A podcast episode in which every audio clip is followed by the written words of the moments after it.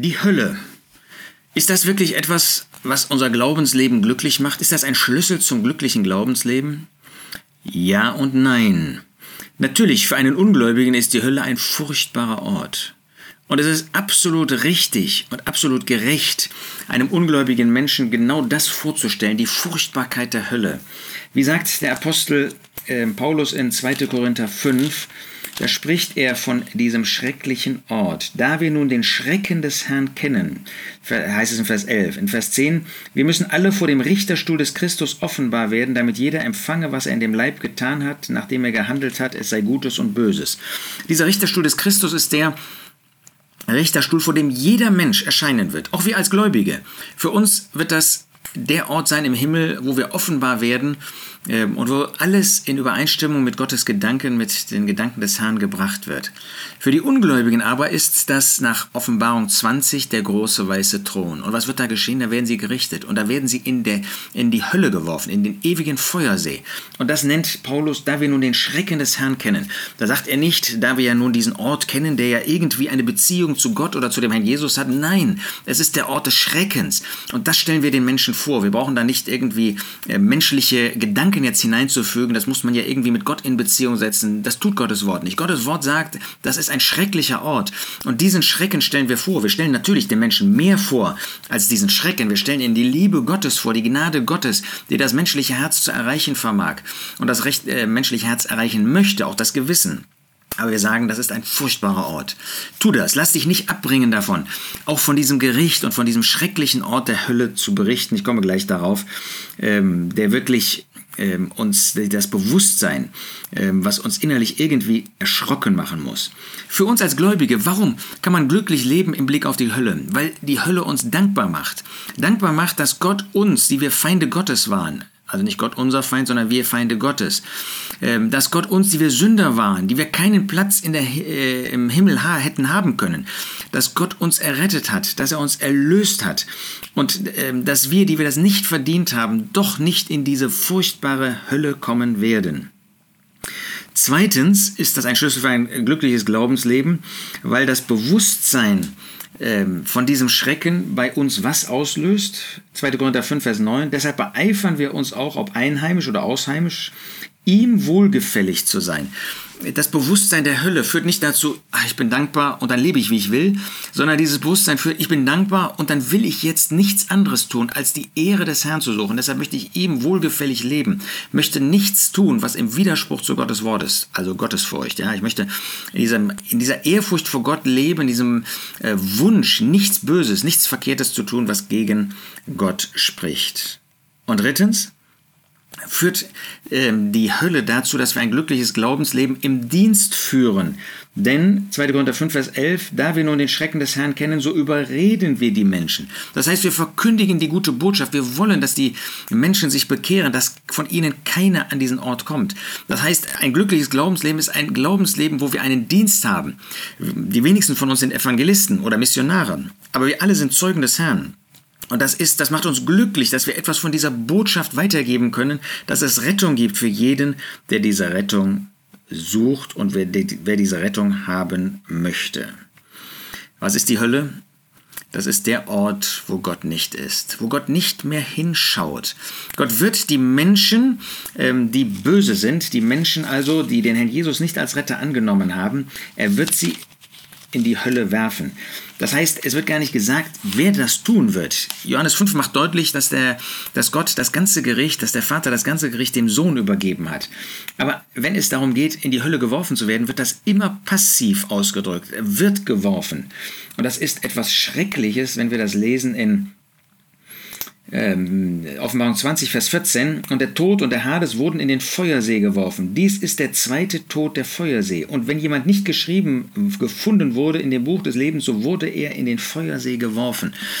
Das heißt, da äh, wirft Gott oder unter der Hand Gottes äh, werden da Menschen, nachdem vorher schon der römische Kaiser und der Antichrist tausend Jahre vorher hineingeworfen wurden, nachdem der Teufel für den zusammen mit den Engeln, den ähm, Dämonen, also den abgefallenen Engeln, dieser Feuersee, dieser Hölle überhaupt geschaffen worden ist, gemacht worden ist, Matthäus 25. Da werden sie hineingeworfen und dann hat Gott nie wieder etwas damit zu tun. Das ist der Ort, wo Gott nicht ist. Das ist eben die äußerste Finsternis, wie der Herr Jesus das in den Gleichnissen äh, einmal ausdrückt. Da, wo finster ist, wo keiner mehr hinschaut, wo man selber auch nichts mehr sehen kann. Es muss ein ganz furchtbarer Ort sein. Und Gott möchte, dass wir gerade diese Furchtbarkeit in unser Herzen fassen, um selber dankbar zu werden und um so viele Menschen wie möglich davor zu bewahren. Es ist also der Ort, wo die Strafe für den Teufel und die Engel ausgeführt werden. Es ist die ewige Strafe für die Ungläubigen. Es ist der Ort, der durch den großen weißen Thron sozusagen bevölkert wird, wo vor dem großen weißen Thron nur Ungläubige stehen werden und sie alle ausnahmslos dann in die Hölle geworfen werden. Wir dürfen vorher schon im Himmel sein. Wunderbare Gnade.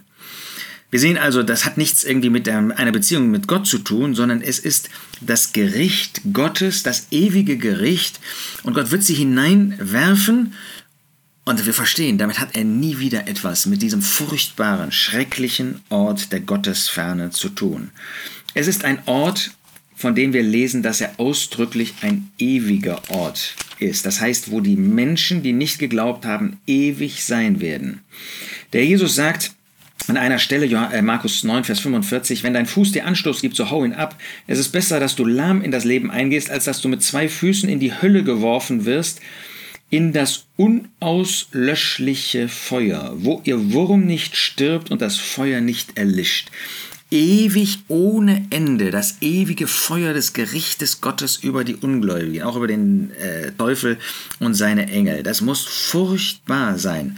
Auf Mark 20, Vers 14 haben wir eben gelesen, das ist der zweite Tod, das ist der endgültige Tod, das ist der ewige Tod, das ist die ewige Trennung von Gott. Das macht das deutlich.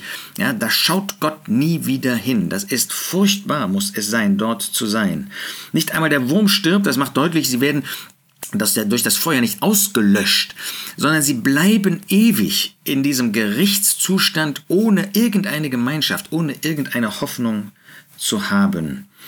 Und ähm, Offenbarung 14 sagt, uns ähm, ist sozusagen der Ausgangspunkt ähm, dieser Ewigkeit der Hölle. Das ist ähm, sehr bemerkenswert, äh, wie der Herr Jesus das äh, dort ausdrückt, Offenbarung 14, Vers 10.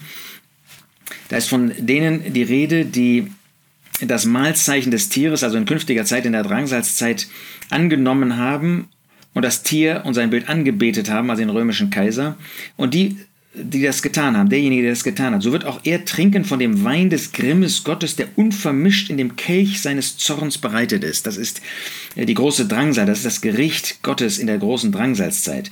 Und er wird mit Feuer und Schwefel gequält werden vor den heiligen Engeln und vor dem Lamm. Und das ist dann der Ausgangspunkt der Ewigkeit. Das muss furchtbar sein, sogar angesichts des Lammes. Das haben sie verworfen. Sie haben das Tier. Sie haben den angenommen, den römischen Kaiser, der die Stelle Gottes hier auf dieser Erde für sich beansprucht hat. Sie haben den verworfen, der in Wahrheit das, der ewige Sohn Gottes ist, aber der in Niedrigkeit hier als das Lamm gekommen ist, bereit war zu sterben. Und der Rauch ihrer Qual steigt auf von Ewigkeit zu Ewigkeit. Und sie haben keine Ruhe Tag und Nacht, die das Tier und sein Bild anbeten und so weiter. Keine Ruhe. Das wird eine ewige, furchtbare Zeit sein. Und bei diesem Gerichtsurteil sehen wir hier, wie der wie das Lamm und die heiligen Engel das sehen werden. Ja, die Engel, die das Gericht in der Drangsalzzeit ausführen werden, die am Ende der Drangsalzzeit dann auch sie zusammensammeln werden, wie das in Matthäus 13 heißt, damit sie in das Feuer geworfen werden. Und vor ihnen und besonders vor dem Lamm wird das Urteil gesprochen, werden sie in dieses furchtbare Gericht geworfen und dann werden sie dort ohne Gott, ohne irgendjemand werden sie ewig dort sein. Wir verstehen, das hat nichts damit zu tun, dass irgendwie Gott dort wäre oder, ähm, oder immer da zuschauen würde. Natürlich ist Gott allwissend und allmächtig und auch allgegenwärtig, aber das ist ja nicht eine Frage von Raum und Zeit. Furchtbarer Ort. Wie dankbar dürfen wir sein? Wie sollte das unser Leben anspornen, ein Leben für Gott zu führen, aus Dankbarkeit? Nicht um jetzt irgendwie das Wohlgefallen Gottes zu erwerben, zu erarbeiten, sondern einfach ein Bewusstsein, wie sehr Gott uns gerettet hat und wie wir angesichts dieser Rettung jetzt wirklich ihm zur Verfügung stehen und die gute Botschaft weitersagen. Ja, verkünde diesen furchtbaren Ort. Es ist ein Ort der Furchtbarkeit. Da brauchst du keine Sorge zu haben, dass du etwas Falsches tust. Du musst nicht irgendwie diesen Ort mit irgendjemand in Beziehung setzen, sondern zeige, wie furchtbar das ist, ewig von Gott getrennt zu sein, da wo Gott nicht ist, wo Gott nicht mehr hinschaut. Und versuche, die Liebe Gottes vorzustellen, die uns rettet, gerettet hat vor diesem Zorn und die auch jeden Menschen, der noch bereit ist, die gute Botschaft anzunehmen, retten wird.